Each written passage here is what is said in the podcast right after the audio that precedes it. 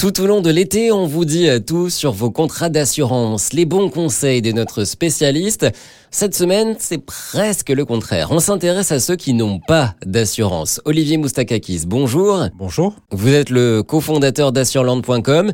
Alors légalement, que risque quelqu'un qui roule sans assurance? Alors rouler sans assurance, c'est un délit. Hein. donc euh, vous vous opposez à des sanctions à la fois financières et à la fois judiciaires. Donc financières déjà parce que vous allez euh, avoir une amende hein, qui peut aller jusqu'à 3750 voire plus en cas de récidive.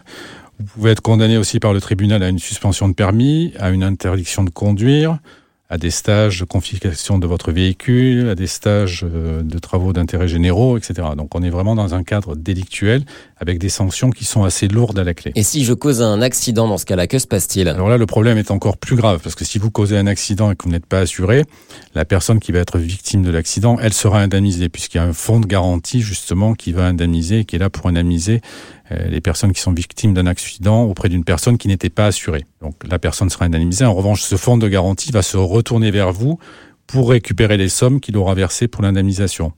Et quand on sait, par exemple, que si vous causez un blessé grave, quelqu'un qui va se retrouver du jour au lendemain paraplégique, ça peut coûter des millions d'euros.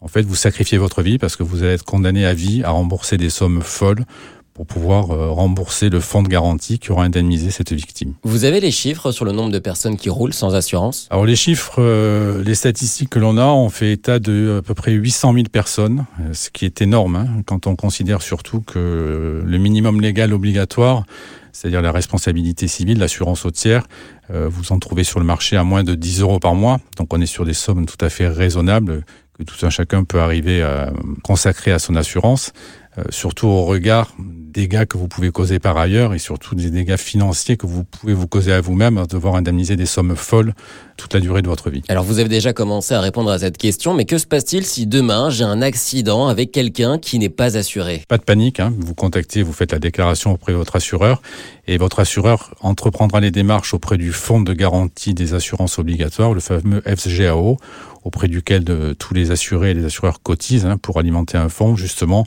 pour pouvoir indemniser les victimes de sinistres auprès de personnes qui sont non assurées.